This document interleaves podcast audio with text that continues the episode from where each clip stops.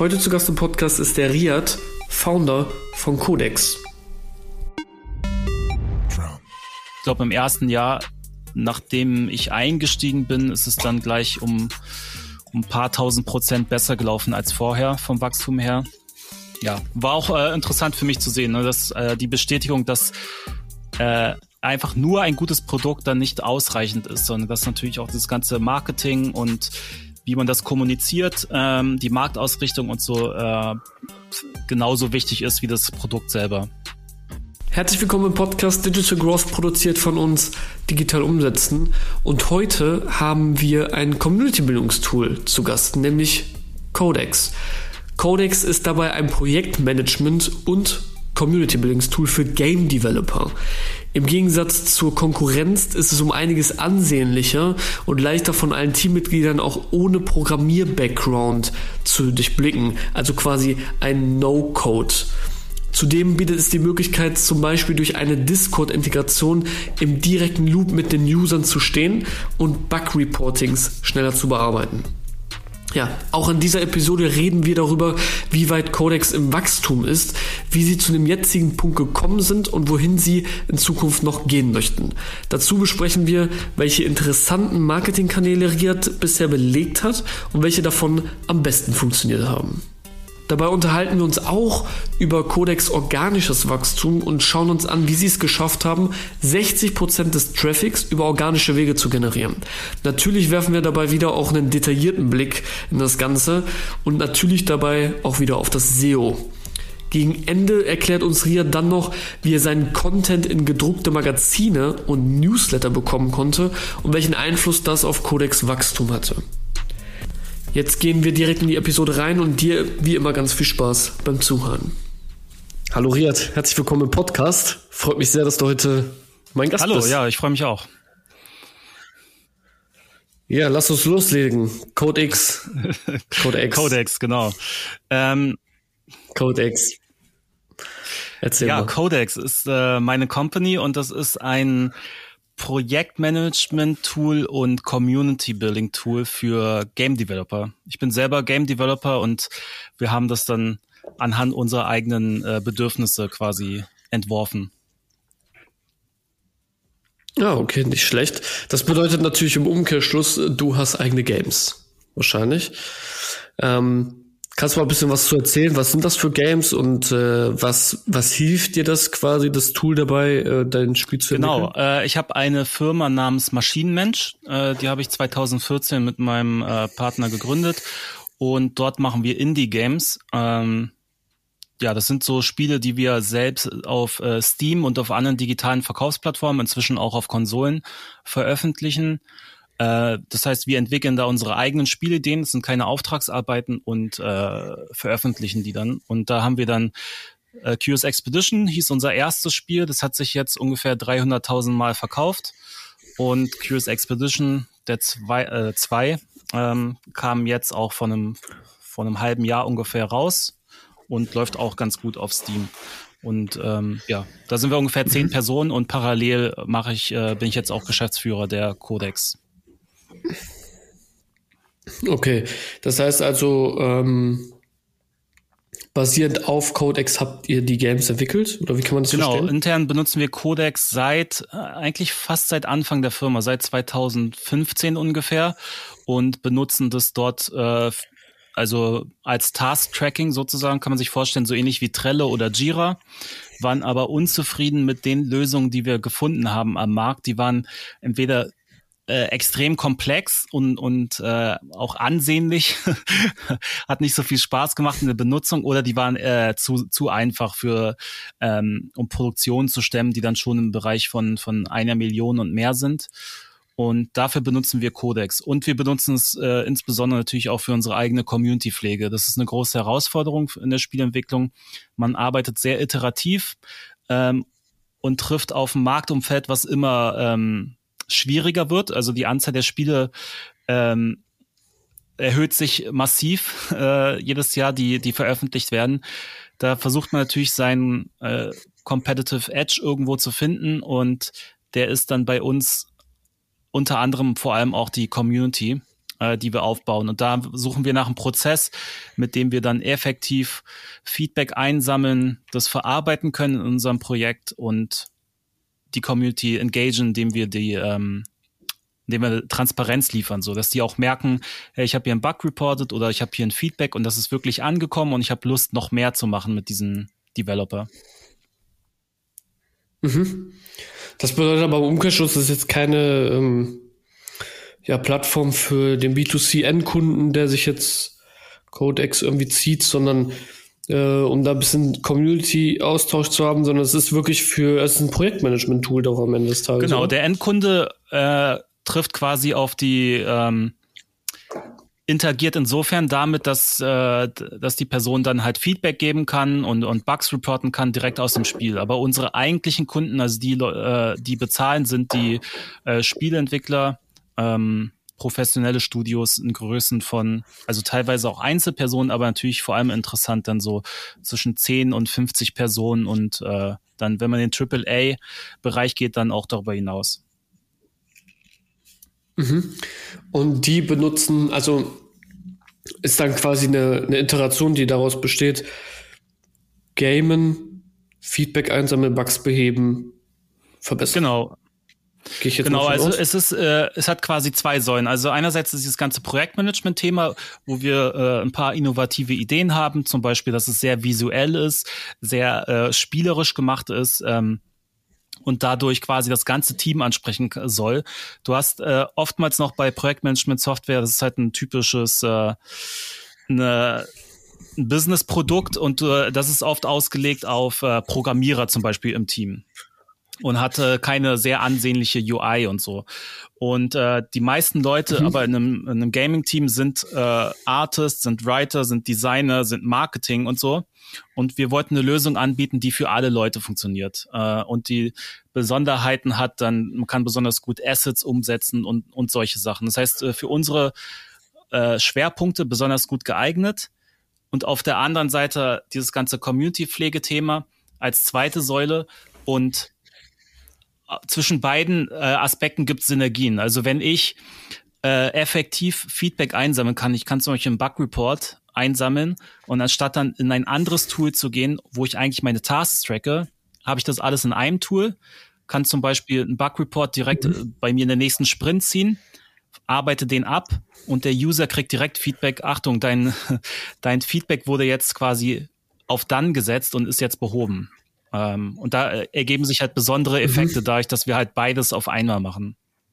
Und noch äh, eine Besonderheit ist, wir holen die äh, User da ab, wo sie sind. Also die, die Spielefans, die sind in-game natürlich. Das heißt, wir haben da eine Integration, dass man direkt aus dem Spiel heraus Bugs reporten kann. Die sind auf Discord, äh, ist ein großes Thema. Da haben wir eine, die bisher beste Discord-Integration am Markt, meiner Meinung nach. Ähm, und wow. ähm, man kann halt Teile auch seines Projekts so öffnen und zum Beispiel eine öffentliche Roadmap machen und so. Und das sind so diese ganzen Themen, wo wir, glaube ich, ja, unsere, unsere Industrie gut abholen, ähm, aber auch offen sind natürlich für andere mhm. kreative Branchen oder Leute, die Bock haben, mit so einem ähnlichen modernen Ansatz äh, zu verfahren. Okay, vielleicht können wir einmal kurz aufs, aufs Product eben auf das Discord-Feature eingehen. Ähm, was bedeutet das Discord-Feature konkret und warum ist es so wertvoll? Weil du jetzt eben gesagt hattest, dass ihr dort so das Beste auf dem Markt habt. Also was bietet dieses Feature komplett mhm. abgedeckt? Äh, das beinhaltet einen äh, Bot namens Decky, den wir haben und den kann ich auf meinem Server installieren.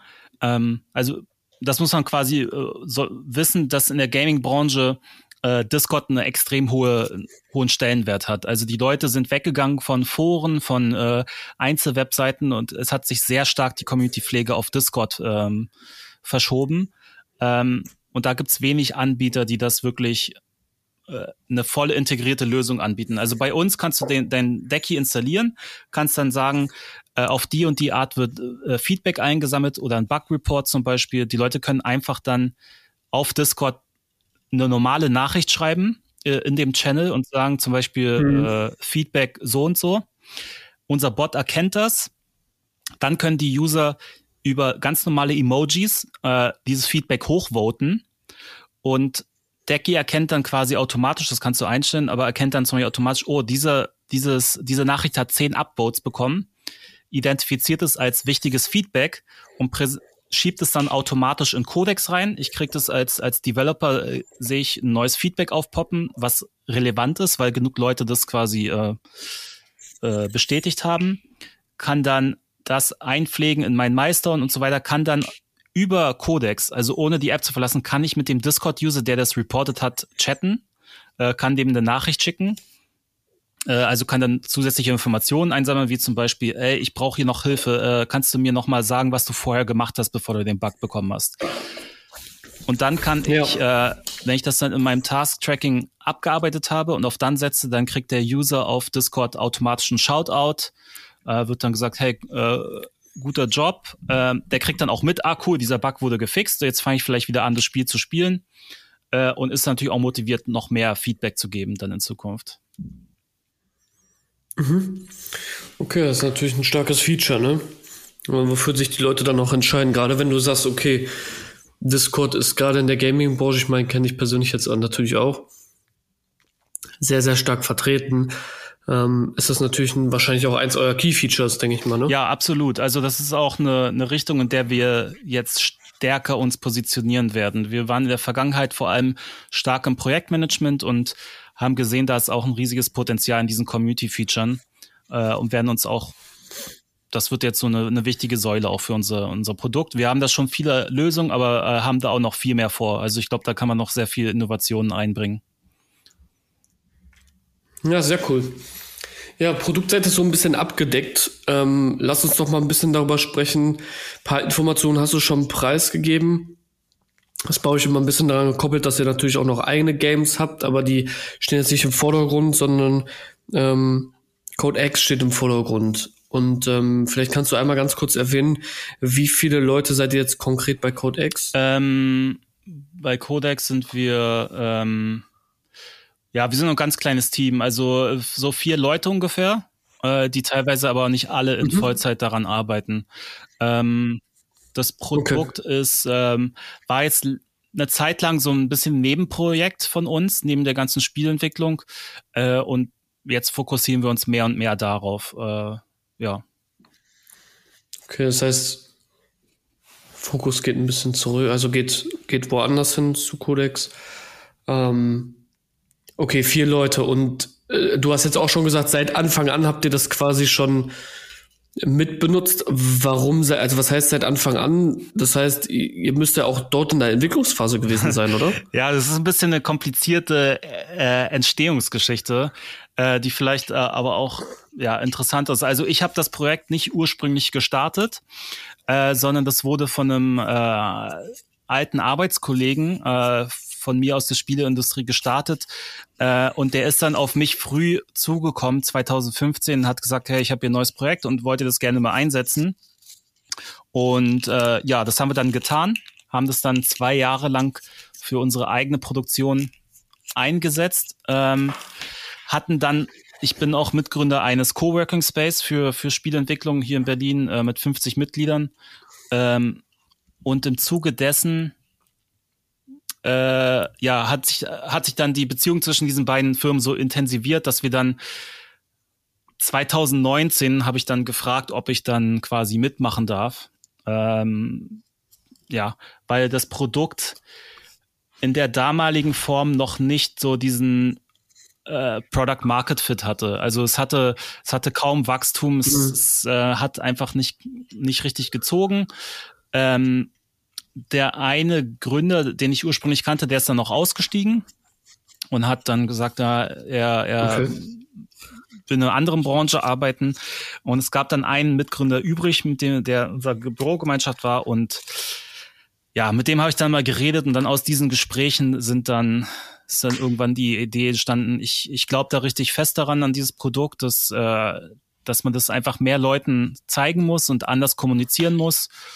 Und ja, das war Mitte 2019 und seitdem auch ähm, ist, ist das Wachstum deutlich größer. Also ich glaube, im ersten Jahr, nachdem ich eingestiegen bin, ist es dann gleich um, um ein paar tausend Prozent besser gelaufen als vorher vom Wachstum her. Ja, war auch äh, interessant für mich zu sehen, ne, dass äh, die Bestätigung, dass äh, einfach nur ein gutes Produkt dann nicht ausreichend ist, sondern dass natürlich auch das ganze Marketing und wie man das kommuniziert, ähm, die Marktausrichtung und so äh, genauso wichtig ist wie das Produkt selber. Okay, das heißt so wirklich intensiv daran, wo du übernommen hast, sind jetzt zwei Jahre. Ähm, 2019 ist dann, gut, jetzt haben wir schon fast 2022, also fast drei Jahre. Ähm, was kannst du ja mal erzählen, was hat sich denn in den, in den drei Jahren getan? Und vor allen Dingen, ähm, welches, was für Gegebenheiten hattet ihr zur Verfügung? Jetzt hast du gesagt, vier Teammitglieder. Steckte da schon irgendeine Finanzierung hinter oder konntet ihr eine einsammeln? Ähm, wir haben keine Finanzierung bisher eingesammelt und haben es auch nicht versucht. Also wir wollten das erstmal mhm. so weit bootstrappen, bis wir das Gefühl haben, okay, da ist wirklich was, äh, wo es sich lohnt, äh, Geld von außen reinzuholen, äh, potenziell. Äh, sind, wir sind auch unsicher, ob wir es noch machen wollen. Äh, aber durch die, durch die Spielefirma äh, wurde das jetzt quasi so weit quer subventioniert, dass wir die Entwicklung bis jetzt ähm, äh, so weit vorantreiben konnten. Mhm. Okay. Das, das, das bedeutet, ähm, das Ganze wurde auch querfinanziert ähm, dadurch. Aber äh, ist ja so an sich weiter auch nicht schlimm, denn wir kommen jetzt mal ein bisschen darauf zu sprechen, auch so ein bisschen, was euer Monetarisierungsmodell dahinter ist. Denn ähm, ihr habt ähm, ein verschiedenes Pricing, vielleicht kannst du es einmal erklären, ihr habt auch ein Freemium-Modell. Äh, geh noch mal ganz kurz auf euer Pricing-Modell mhm, ein. Genau, also es ist ein äh, klassisches SaaS. Ähm, das heißt, es ist eine browserbasierte App, die, äh, die man von überall benutzen kann und man bezahlt äh, für einen Pro-Zugang, also fürs, ja, für die Profi-Funktion bezahlt man fünf Euro pro User pro Monat. Ähm, wenn man natürlich dann mhm. für ein Jahr vorauszahlt, gibt es dann bis zu 20 Prozent Preissenkung. Und es gibt auch einen Free-Plan, der geht bis zu drei Usern, kann man das komplett kostenlos benutzen. Äh, oder man ist irgendwie in einem Educational-Bereich, dann kann man das auch äh, kostenlos benutzen. Okay, und auch vom preislichen Unterschied her, gerade weil ihr ein Freemium habt, wo unterscheidet sich Freemium zu, zu dem Pro, also was sind die Pro-Features dahinter? Genau, ähm, bisher war eigentlich das äh, historisch gesehen das einzige Pro-Feature, dass man das halt mit mehr als drei Personen benutzen konnte. Äh, das heißt, ab vier Usern oder so äh, konnte man, kann man den Free Plan nicht mehr benutzen. Das wahrscheinlich werden wir uns strategisch jetzt noch mehr in Richtung Freemium entwickeln. Haben angefangen, haben jetzt vor kurzem unser erstes Pro-exklusives Feature gelauncht, äh, also Dependencies, äh, dass man Abhängigkeiten zwischen äh, Tasks tracken kann. Ähm, und werden wahrscheinlich den Free Plan weiter ausbauen, ähm, weil es auch einfach der, der Markterwartung entspricht. Mhm. Dann lass uns doch mal ein bisschen über Zahlen sprechen. Jetzt hast du gesagt, ihr fokussiert euch nochmal auf den Free Plan. Wie viele Nutzer gibt es denn aktuell überhaupt? Und wie viele davon sind wirklich aktiv? Also Sign-ups sind, äh, sind im äh, fünfstelligen Bereich äh, und äh, die aktiven mhm. User sind im äh, vierstelligen Bereich. Ähm, ja, wir haben ja, der, den Freeplan haben wir auch erst seit einem Jahr. Da, davor hatten wir komplett nur, ähm, äh, nur im Pro-Plan. Ah, okay. Das heißt, der Freeplan ist neu, denn meine nächste Frage zielt eigentlich darauf ab zu erfahren, okay, wie viele, also wie viel Prozent der Leute sind denn tatsächlich im Freeplan? Mhm. Äh, das ist eine gute Frage. Ich würde jetzt schätzen, ähm, äh, mindestens 50 Prozent ungefähr. Äh, der Rest äh, Churn, also es gibt natürlich auch eine hohe Churn-Rate äh, von Leuten, die dann aufhören, das zu benutzen. Ja, natürlich. Von den Leuten, die es aber benutzen, würde ich sagen, so 50 bis, bis äh, 60 Prozent ungefähr, die den Free Plan benutzen. Wahrscheinlich auch deshalb, weil der äh, relativ eingeschränkt ist im Moment. Also mit, nur mit drei Usern. Äh, das heißt, die Leute, die den benutzen, sind eher so äh, im semi-professionellen Bereich oder im Hobbybereich. Äh, das heißt auch ja, manche von denen äh, werden daraus wahrscheinlich ein professionelles Business machen, aber viele davon sind auch einfach ähm, wahrscheinlich auch nicht aktivierbar, langfristig gesehen. Aber sind das dann überhaupt die richtigen Nutzer für euch? Äh, das ist eine gute Frage. Ähm, das ist äh, auch die Grundlage dessen, dass ich äh, gesagt habe, dass wir werden den Freemium-Bereich wahrscheinlich ausbauen, um damit auch attraktiver mhm. für mehr professionelle User zu sein. Wahrscheinlich heißt es äh, ganz konkret einfach die Anzahl der Free-User auch zu erhöhen und mehr pro-exklusive Feature einzubauen. Mhm. Weil das, was ja eigentlich sonst normalerweise relativ häufig passiert, ist, dass Leute zu viel beim Freemium geben. Die Leute, also 50 bis 60 Prozent überrascht mich. Ich hätte eher so mit 80, 90 Prozent gerechnet, was typischerweise komplett normal ist. Ähm, weil viele Leute einfach auch sehr viel in die Freemium-Features packen. Ähm, und das dann nur aufgrund von Kapazitäten quasi nach unten schrauben. Und wenn du halt mehr haben willst, dann musst du halt irgendwie upgraden. Macht aber in meinen Augen halt sehr wenig Sinn, weil du musst halt auch schon Core-Features haben, die irgendwie dein Premium-Ding abdecken, weil sonst ist der anders halt nicht hoch genug für jemanden da irgendwie abzugraden. Zumal fünf Euro jetzt auch keine Riesensumme sind im Monat, ne?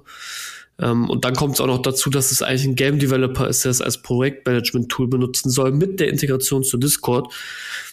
Äh, ist fünf Euro dann natürlich nicht viel, vor allen Dingen, wenn man dann noch bedenkt, dass ihr den User für fünf Euro erstmal akquirieren mhm. müsst.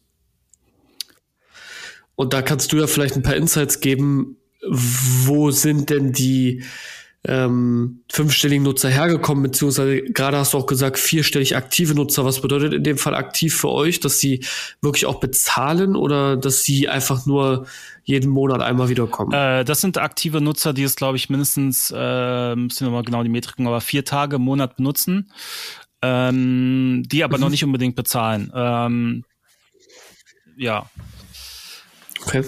Äh, aber ich gebe dir, ja, es ist eine, eine, Challenge mit das Freemium-Modell, die Monetarisierung natürlich äh, richtig anzupassen. Ich glaube, für uns ist äh, neben der äh, neben dem Aspekt stärker auf Freemium zu gehen und damit mehr die richtigen Kunden zu adressieren. Äh, ein anderer Aspekt ist auch natürlich einfach den Preis anzuheben. Also wir haben da verschiedene Pricing-Surveys gemacht und äh, na, ich zuversichtlich, dass wir jetzt den Preis anheben können. Vor allem in, insbesondere, wenn man bedenkt, dass der Preis jetzt sehr lange, also mehrere Jahre immer stabil war. Äh, aber die Anzahl der Features sich mhm. natürlich extrem erhöht hat in der Zeit. Ja, also Preisanpassung ist immer eine sehr heikle Sache, weil die Frage, die ich mal jetzt stelle, wo kommen die 5 Euro her? Also, wie kommt man auf 5 Euro? Weil meistens im Pricing Plans ist es heißt so, da gibt irgendwie eine Zahl, die vorgegeben wird und dann wird sich immer dran gehalten. Aber es macht eigentlich unglaublich wenig Sinn, gerade wenn du dahinter keine, keine Upsells mehr hast und du verdienst wirklich nur 5 Euro, selbst bei Jahrespaketen sind das gerade mal 60 Euro. Und dafür musst du erstmal diesen Nutzer akquirieren, der das irgendwie ansatzweise wieder zurückbringt. Das ist halt super schwierig, ähm, einen bezahlten Nutzer für 5 Euro zu akquirieren. Ja, das Gute Monat. ist ja, ähm, unsere, unser Kunde ist ja quasi nicht der Einzelnutzer, äh, der ist eher ähm, ja in der ne, also nicht unsere Zielgruppe, sondern halt Firmen.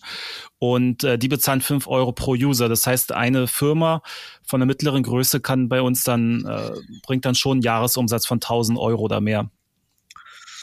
Das ist dann schon was anderes, ne? Aber das ist, äh, also es sieht für mich halt nicht danach aus, als würde man so halt darauf zulaufen, dass das halt der Plan ist, weil ähm, für mich sieht das halt ganz viel danach aus und das, glaube ich, bestätigt sich so ein kleines bisschen dadurch, was du halt so gesagt hast, dass viele auch im Freemium-Modell sind, die aber gar nicht abzugraden sind, weil das dann eigentlich gar nicht derjenige ist, den du eigentlich haben willst, den du aber irgendwie angezogen hast.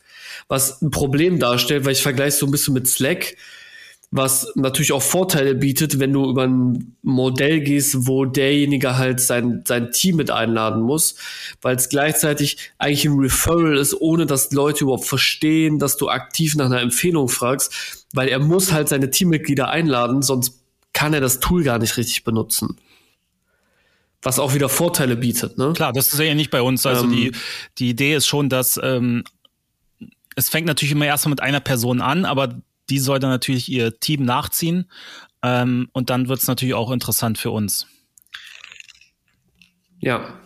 Kannst du denn schon sagen, äh, weil du jetzt gesagt hast, eigentlich sind es so die Teams, die ihr haben wollt, wie viele größere Teams sind denn bei euch, wo du wirklich sagst, boah, das sind eigentlich die Kunden genau, die, die wir haben wollen? Ähm, ja, das sind noch jetzt knapp dreistelligen Bereich so. Ähm, ich glaube, die Kunden, die wir, also wir schon, wir haben schon viele Kunden, die äh, bis zu so zwischen 20 und 40 Personen sind. Äh, und das sind schon, das ist schon attraktiv dann für uns. Äh, es wird jetzt die Challenge quasi noch mehr davon zu finden äh, und die richtigen Marketingmaßnahmen äh, dafür zu treffen. Und äh, da haben wir ein bisschen hoffen wir natürlich, dass wir durch unsere Marktausrichtung, dass das auch helfen wird. Äh, dadurch, dass wir quasi Touchpoints generieren, wenn du jetzt ein Spiel spielst, und du reportest einen Bug und sagst dann, ey, das war jetzt eine coole Erfahrung, das ist ja echt cool, wie die das umgesetzt haben. Und dann siehst du natürlich Powered by Codex als, als Logo unten. Äh, oder du gehst irgendwie auf Discord mhm. und reportest was und siehst dann auch da Powered by Codex. Da, so können wir halt Touchpoints generieren, die Leute dann auch wieder aufmerksam machen auf das Produkt und sagen, hey, mein Konkurrent benutzt hier eine coole Lösung, was ist das eigentlich?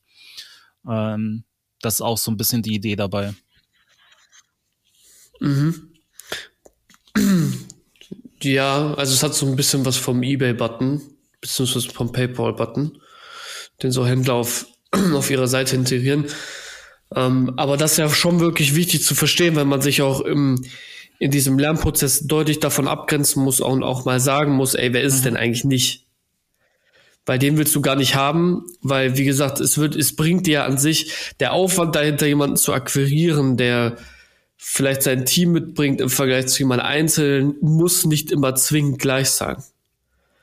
Der kann gleich sein, ist aber in den seltensten Fällen so. Deswegen ist es auf der einen Seite ähm, vielleicht sogar einfacher, über Multiplikatoren zu gehen, wie jemand, der direkt 20, 30 Leute mitbringt als jeden einzelnen Nutzer im Vergleich dazu einzeln zu akquirieren, weil es 20 verschiedene Leute sind. Äh, ja, absolut. Wie gesagt, das ist ja auch, ähm, genau, das ist ja auch unser Ziel. Und ähm, in dem Marketing Blumenstrauß quasi, den wir haben, äh, ja, versuchen wir natürlich auch diese Leute eher anzusprechen als ähm, Einzeluser. Äh, Glaube ich. Ja, indem wir auch zum Beispiel dann bei LinkedIn Content machen oder indem wir auch Sales äh, äh, haben, indem wir Leute direkt ansprechen aus unserem Netzwerk und sagen, äh, guck dir das doch mal an. Äh, ihr macht eh schon äh, viel Community-Arbeit. Äh, ihr könnt dadurch Zeit sparen mit euren Prozessen.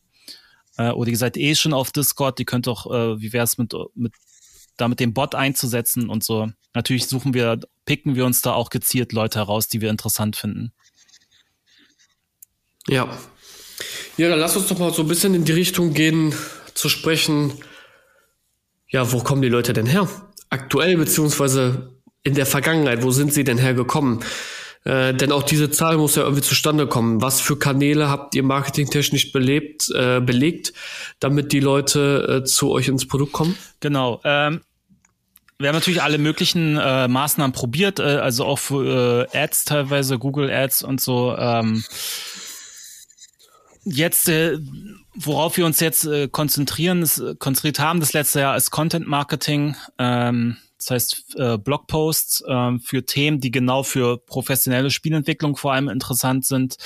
Äh, ein Podcast haben wir gestartet äh, mit zu Spielentwicklungsthemen, der genau nicht so darauf abzielt, so auf Einsteigertipps oder so, so wie viele andere Podcasts in dem Bereich, sondern der so ein bisschen äh, ans Eingemachte geht, was sind jetzt die besten Marketing-Channels, wie, äh, wie läuft eine Produktion von einem Spiel am effektivsten ab, so ein bisschen äh, auf einem höheren Level Insights geben.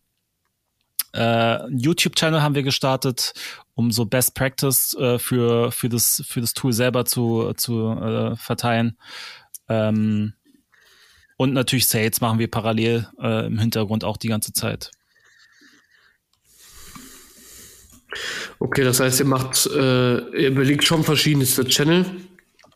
Wir lassen uns mal einen rauspicken, der, der vielleicht, oder ich, ich würde zwei Sachen sagen. Ähm, wie läuft denn die, also das Benutzen von Discord selber für euch?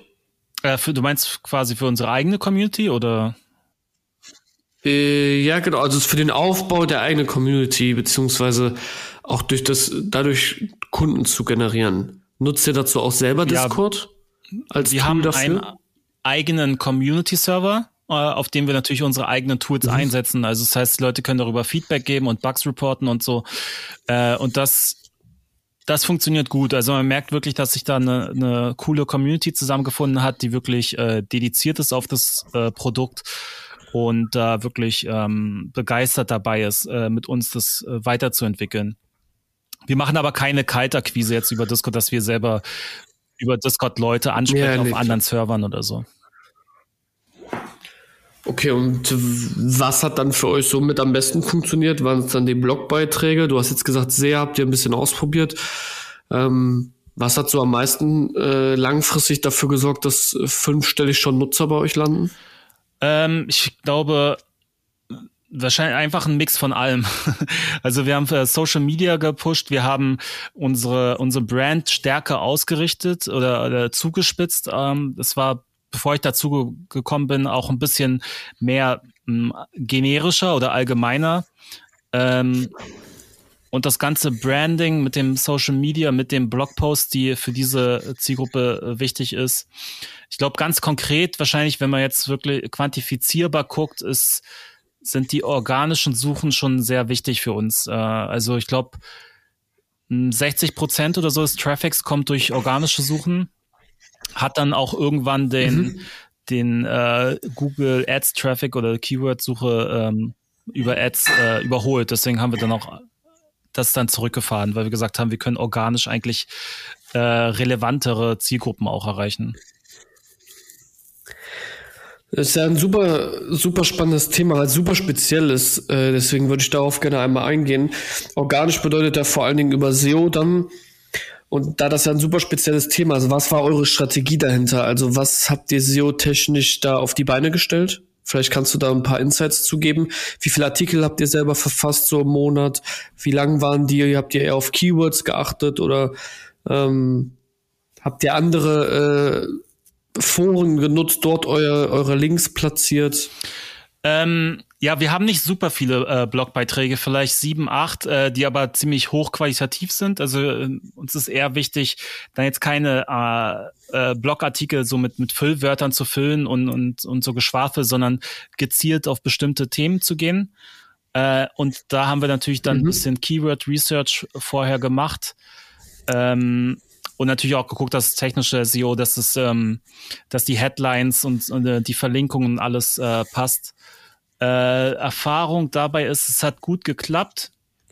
Ähm, es ist natürlich sehr langwierig. Also bis man schafft, dass ein Artikel gut rankt auf Google, äh, dauert es mehrere Monate, äh, zumindest bei uns, ähm, wo man einfach dann ja ab, äh, abwarten muss und äh, sehr viel Geduld bringen muss. Und auch äh, Blogbeiträge, von denen wir dachten, okay, die ziehen gar nicht, sind dann Monate später erst richtig explodiert dann äh, auf Google. Und was auch sehr wichtig ist, mhm. ist ähm, nicht den einfach zu sagen, ich habe jetzt den Blogpost äh, fertig und meine Arbeit ist beendet, sondern da ist, da ist eigentlich erst 50 Prozent der Arbeit erledigt. Also ein wichtiger Schritt ist halt die, die Nachpflege und das in die richtigen Kanäle zu streuen. Äh, also nicht nur jetzt Twitter, sondern wirklich zu überlegen, okay, wo kann ich das auch äh, in unserem Bereich jetzt bei, in den Fachmedien platzieren? Wo kann ich Journalisten direkt anschreiben, äh, damit die das weiterteilen? Äh, und das, das hat sich, äh, das war auch erstmal ein Learning, was wir nicht von Anfang an gemacht haben, aber als wir damit angefangen haben, hat es dann auch nochmal sehr geholfen, dann nicht nur äh, Fachpublikationen darauf verlinken, sondern natürlich auch, man, man baut sich seine Backlinks auch dadurch schneller auf äh, auf die Homepage. Ja, super spannend. Lass uns doch mal darüber sprechen. Was, was schreibt, was habt ihr für Journalisten geschrieben? Ja, in unserer Industrie gibt's dann verschiedene Fachpublikationen, zum Beispiel Gameswirtschaft oder Gamesindustry.biz und so. Und äh, ich habe dann, also was auch, ich habe, glaube ich, einen guten Tipp mal gelesen, der hieß, äh, wenn man quasi nicht weiß, worüber man schreiben soll, oder man möchte nicht so eine generischen Themen abarbeiten, so die auf tausend anderen Blogs sind. So, was sind Informationen, die man exklusiv besitzt, dann sind das im Wesentlichen Informationen über die eigene Company oder über die eigene Arbeit. In dem Bereich hat man Informationen, die auf die über die niemand anders auf der Welt verfügt und kann sich, kann da wirklich exklusive Sachen äh, platzieren. Und ich habe zum Beispiel äh, Blogartikel geschrieben über unser erstes Spiel, Curious Expedition, äh, was ich mit der Computerspielfirma gemacht habe und habe dort genau aufgelistet, äh, wie viel Umsatz wir pro Jahr gemacht haben, in welcher Region, was unsere äh, Preisstrategie war und so weiter. Und bin sehr, äh, ja, sehr stark ins Detail gegangen. Äh, in einem Maß, was ungewöhnlich war in dem Bereich. Und äh, das hat zum Beispiel natürlich geholfen. Also es ist erstens super interessant für professionelle Spielentwickler, die dann sagen, hey, endlich kriege ich hier mal Insights von jemandem, der so, ein, so einen kleinen Erfolg hatte, wie das aussehen kann und kriege hier ganz konkret Tipps. Äh, und die Sachen sind natürlich dann, kann man dann adressieren an die, an die großen ähm, Fachmagazine und sagen, hey, wäre es nicht für eure Leser auch interessant? Ähm, ja, jetzt bei, zum Beispiel, ähm, zuletzt hatte ich einen Artikel, den ich geschrieben hatte, habe ich geupdatet und habe den dann an eine an ein Magazin geschickt, an die Making Games. Äh, das ist so ein für ein Printmagazin für Spielentwicklung und ich wollte eigentlich, hatte nur vorgeschlagen, hey, ihr könntet das ja mal in eurem Newsletter erwähnen. Aber die fanden das dann so interessant, dass sie dann gleich gesagt haben, okay, wir machen das direkt in unsere nächste Printausgabe. Äh, und der wird jetzt quasi cool. im Print abgedruckt ähm, und das wäre jetzt nicht passiert, hätte ich halt nicht diesen extra Schritt gemacht und quasi geguckt, wo, wo sind jetzt die Verwertungsmöglichkeiten für die Arbeit, die man da reingesteckt hat.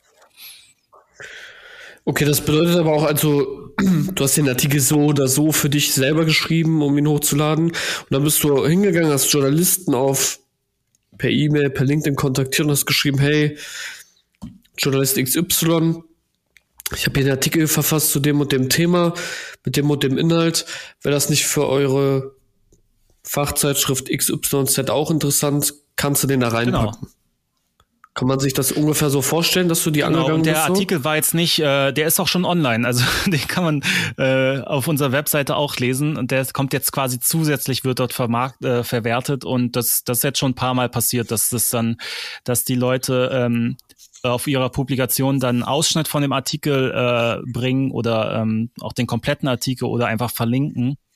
Äh, das mhm. ist halt ein, ein wichtiger Schritt, ähm, quasi nicht aufzuhören bei dem Gedanken, ah, ich mache es jetzt auf Twitter und dann ist gut, sondern äh, zu überlegen, wo kann ich das platzieren? Und natürlich geht damit einher, äh, das müssen natürlich auch gute Artikel sein. Also irgendein neuer Insight oder irgendeine Information, die jetzt nicht, äh, ich mache jetzt hier einen Grundlagenartikel zu, was ist nochmal SEO oder so.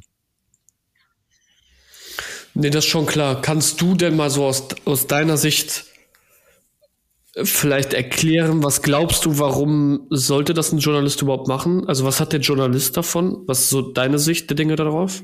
Wenn er jetzt deinen Artikel mhm. nimmt und den publisht? Ja, der sucht natürlich gute Inhalte für, für die LeserInnen und ähm, wenn du ihm, der ist sehr froh quasi für, oder sie ist sehr froh für die, für die Arbeit, die du abnimmst, äh, wenn du den Tipp gibst. Also die, bekommen ja auch über andere ähm, Neuigkeiten und so. Entweder lesen die Pressemeldung, da ist ja auch ein Unternehmen, was quasi direkt eine Nachricht zu verkünden hat, äh, oder die kriegen über Tipps oder irgendwelche Insights äh, über ihr Netzwerk Hinweise und da kann man natürlich dann, die sind auch genauso gut offen für, für Hinweise von einem selbst, solange man das nicht Solange der, hm. die, die Information interess generell interessant ist und jetzt natürlich nicht einfach nur, ich könnte jetzt keine Werbe Werbung schicken und sagen, hier druck mal Werbung ab, sondern es muss natürlich irgendwie verbunden sein mit einem Insight. Und das ist besonders dann gegeben, wenn man das verknüpft mit Informationen, die man nur selber hat. Okay, ja, super spannend, weil das auch mal aus der Sicht zu hören, weil manchmal fragt man sich so ein bisschen, okay, was hat der Journalist jetzt davon, dass er meinen Artikel verwendet? Eigentlich will er ja selber publizieren und dafür sorgen. Und im Endeffekt ist der Journalist vielleicht auch nicht doof und merkt auch, dass ich eigentlich nur seine Reichweite haben will. Aber es kommt auch immer ein bisschen darauf an, wie wird derjenige angegangen, weil das Wichtigste ist immer noch das Anschreiben. Die erste Nachricht muss sitzen, wenn er sich dann noch nicht mal will, also dann würde er sich den Artikel eh durchlesen und bevor du dir halt Gedanken darüber machst, wie dein Artikel bei Journalisten ankommt, sollst du vielleicht erstmal daran arbeiten, wie du die überzeugst, dass sie sich ihn durchlesen. Ich glaube, das ist äh, Priorität Nummer, Nummer ja, eins. Das ist natürlich ein Win-Win äh, im besten Fall. Also äh, der, die Journalisten, die suchen ja nach Inhalten auf für, für einen Blog oder sowas, äh, wo dann auch dass die halt jeden Tag füllen müssen, ne? mehrfach die Woche. Und äh, die sind dann dankbar für, für, für solche Sachen, wo die einfach sagen, hey, hier ist ein super Inhalt, den ich, und das ist einfach wertig für, für die Leserschaft, den, den zu, ver, zu verwerten. Ja, und das haben sie dann vor allen Dingen online dann geteilt auch, also auf, auf ihren LinkedIn-Accounts oder, oder in die Zeitschrift gepackt oder dann einen Online-Artikel draus Genau, nee, das kommt dann direkt auf diesen äh, Fachmagazin äh, im Blog oder so oder auch im Newsletter. Newsletter sind auch super interessant. gibt viele Fachpublikationen, die als Newsletter erscheinen und die dann auch viele Links verschicken pro Woche und sagen, hey, hier sind fünf Sachen, die ich im Netz gefunden habe, die interessant sind. Und anstatt sich darauf zu hoffen, dass die einen durch Zufall finden, äh, kann man die halt einfach genau, kann man die sich äh, gezielt rauspicken. War das denn äh, immer umsonst? Oder hast, habt ihr auch mal Geld für bezahlt? Nee, es war bis jetzt immer äh, kostenlos. Also, das sind ja auch. Äh, also, ihr habt genau, nichts für bezahlen ja, das sind ja gute Inhalte. Also, wenn, wenn, wenn, dann müsste ich quasi dafür bezahlt werden, äh, für diese äh, Weiternutzung. Ähm, weil es sind schon wirklich ähm, gute Insights, die wir da teilweise teilen. Hm. Kann ich verstehen. Auf der anderen Seite, wenn halt jemand zu dir kommt und sich in deinem Newsletter platzieren will bei einer Zielgruppe, musst du eigentlich Geld bezahlen. Das ist wie als wenn du eine Anzeige buchst. Äh, das ist halt überall so. Wenn du Reichweite haben willst, musst du Geld hinlegen. Deswegen meinte ich, ist das nicht also es wäre, es hätte mich nicht gewundert, wenn ihr dafür mhm. auch Geld bezahlt. Ja, es ist, glaube ich, kommt auf die Qualität der der Beiträge an oder das, was du damit sagst. Ne? Wenn ich jetzt eine Werbung platzieren will, würde ich klar, klar, denken, ja klar, dann, dann bezahle ich natürlich dafür. Aber wenn ich jetzt eine, eine Information mitteile, äh, die generell, ich habe jetzt zum Beispiel alle Mietpreise von Berlin analysiert und sagt, was die billigsten Bezirke sind und wir das platziert haben, dann sind es ja wirklich Informationen, wo jemand sagt, hey, das ist wirklich interessant. Äh, und wir koppeln die, ich wir weiß, koppeln die Inhalte jetzt nicht so offensichtlich an Codex zum Beispiel, dass wir sagen, äh, das, das tritt quasi nur am Rande dann auf, dass wir dann am Ende des Artikels dann nochmal ein Satz steht, hey, übrigens, äh, dieser Artikel ähm, ist in Zusammenarbeit mit Codex entstanden oder so. Ja, verstehe ich, aber scheint ja zu funktionieren, ne? Und das ist halt trotzdem unterläufig Werbung, also Anders funktioniert das auch nicht. Das ist ja ein Mittel für dich, um an Nutzer zu kommen und das ja, ist auch klar. völlig also verständlich. Aus, nur aus Spaß mache ich es natürlich nicht. Also ich habe natürlich schon eine Intention, äh, dass ich hoffe, dass Leute es so interessant finden, dass sie sich dann auch die Webseite angucken und dann natürlich Kunden Natürlich, werden, klar. Und du hast ja jetzt auch gesagt, äh, ich glaube, SEO, also dass man den Artikel so 60, 70 Prozent, habe ich jetzt richtig verstanden, der Nutzer ausgemacht. Genau, ne? ja, zum, also schon eine ganze genau. Menge. Natürlich sind die nicht alle gleich qualifiziert, also im Sinne von, dass die sind, die konvertieren nicht alle gleich gut und so weiter. Je, man merkt natürlich, je mehr, je näher jemand dran ist an uns, also wenn jemand über Social Media Empfehlungen kommt oder so, konvertiert er eher. Wenn, wenn die Person über ähm, Empfehlung kommt oder über äh, so ein Affiliate oder sowas, konvertieren die auch eher. Ähm, aber insgesamt haben die, hat es gut geklappt, vor allem auch die, die besser als die Google Ads Sachen eigentlich. Mhm. Ja, super spannend. Ähm, finde ich mega. Ich bin sehr gespannt auf euren weiteren Weg. Ich finde es eine super spannende Branche und es ist immer auch super äh, interessant zu sehen, was so andere Branchen machen, weil ist jetzt nicht so typisch, dass man eine Plattform entwickelt für Spieleentwickler. Dazu habt ihr auch noch selber Spiele entwickelt. Das heißt, du kannst natürlich aus einer ganz anderen Perspektive das Ganze beurteilen. Ähm, was ich jetzt zum Abschluss, um Richtung Abschluss zu kommen, äh, sehr interessant finde, ist, ähm, der Fokus richtet sich natürlich immer gerade zu der aktuellen Situation. Und äh, vielleicht kannst du ja mal sagen, in welcher Phase ihr euch jetzt quasi befindet aktuell und äh, was ihr 2022, nicht 21, ähm, gerne umsetzen möchtet. Also wo liegt euer Fokus jetzt in den nächsten Monaten Q1? Gerade dort werden ja auch ganz viele Finanzierungsrunden abgeschlossen. Äh, wo liegt euer Fokus da? Genau, ja, das ist natürlich äh, die große Frage. Also wir werden uns noch stärker konzentrieren auf ähm, auf diesen Bereich, den wir, glaube ich, entdeckt haben, der interessant ist aus dieser, Ver dieser Vernetzung von Projektmanagement und Community Building. Da sehen wir unsere Zukunft in den mhm. Synergien und äh, das heißt auch, wir werden unser Branding und äh, unseren ganzen Außenauftritt auch noch stärker auf diese Richtung ähm, ausrichten. Das haben wir, bisher ist der ein bisschen diffus, glaube ich, dass man so ein bisschen vielleicht das Gefühl hat, wir machen ein bisschen was von allem.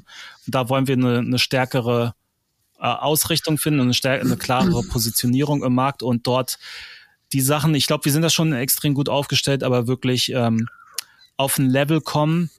Das Ziel für uns ist ja natürlich, die Nummer eins in einer Produktkategorie zu sein. Äh, und die, die Nummer eins Klar. im Projektmanagement zu sein, nur im Projektmanagement ist halt sehr schwer mit, äh, mit, mit den großen Konkurrenten, mit mehreren Unicorns da im Markt.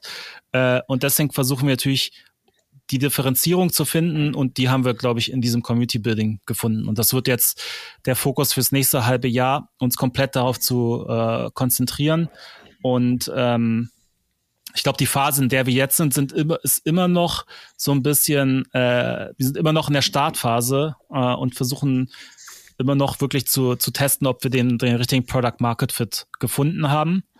Äh, und ich hoffe, dass, dass, ja, dass jetzt die Zahlen in den nächsten Wochen bestätigen, dass wir den gefunden haben und dann wird dann nächstes Jahr dann, wenn alles nach Plan läuft, dann eine Wachstumsphase, wo man dann das überlegen kann, das Team nach äh, hoch zu skalieren. Ja. Ja, sehr, sehr spannend. Ich freue mich auf diese Reise. Ich werde das mitverfolgen. An der Stelle würde ich schon mal sagen, vielen, vielen lieben Dank, Riad, für äh, diese grandiose Folge. Wir sind bei 45 Minuten angekommen. Ist genau die perfekte Zeit, die ich mir gerne vorstelle. Und ich würde schon mal ähm, an der Stelle natürlich auch sagen, falls jemand Spielentwickler ist und äh, Codex ausprobieren möchte oder sich mit Triad in Verbindung setzen möchte, der findet natürlich alles zu den genannten Produkten und Triad selber in den Show Notes. Da ist alles verlinkt. Ähm, ich glaube, Triad ist auch ganz gut auf LinkedIn zu erreichen. Äh, da kann man sich ganz gut mit ihm austauschen. Und ansonsten kann man das Produkt natürlich auch einfach mal äh, kostenlos testen. Es gibt eine Free-Version davon. Und äh, ich würde dir jetzt meinem Gast das letzte Wort lassen. Ähm, würde schon mal vielen, vielen Dank sagen, auch fürs Zuhören und sage bis zur nächsten Episode. Dein Pascal. Ciao. ja, vielen Dank, dass ich äh, dabei sein durfte. Nochmal für die äh, HörerInnen, das äh, gerne mal codex.io slash Podcasts mit S am Ende benutzen, dann kriegt man noch einen extra Bonus. Und es ist nicht nur für die Spielentwicklung, sondern generell für alle kreativen Teams, die gerne Bock haben auf was Modernes und was, äh, äh, wo die Zukunft hinweist, vielleicht.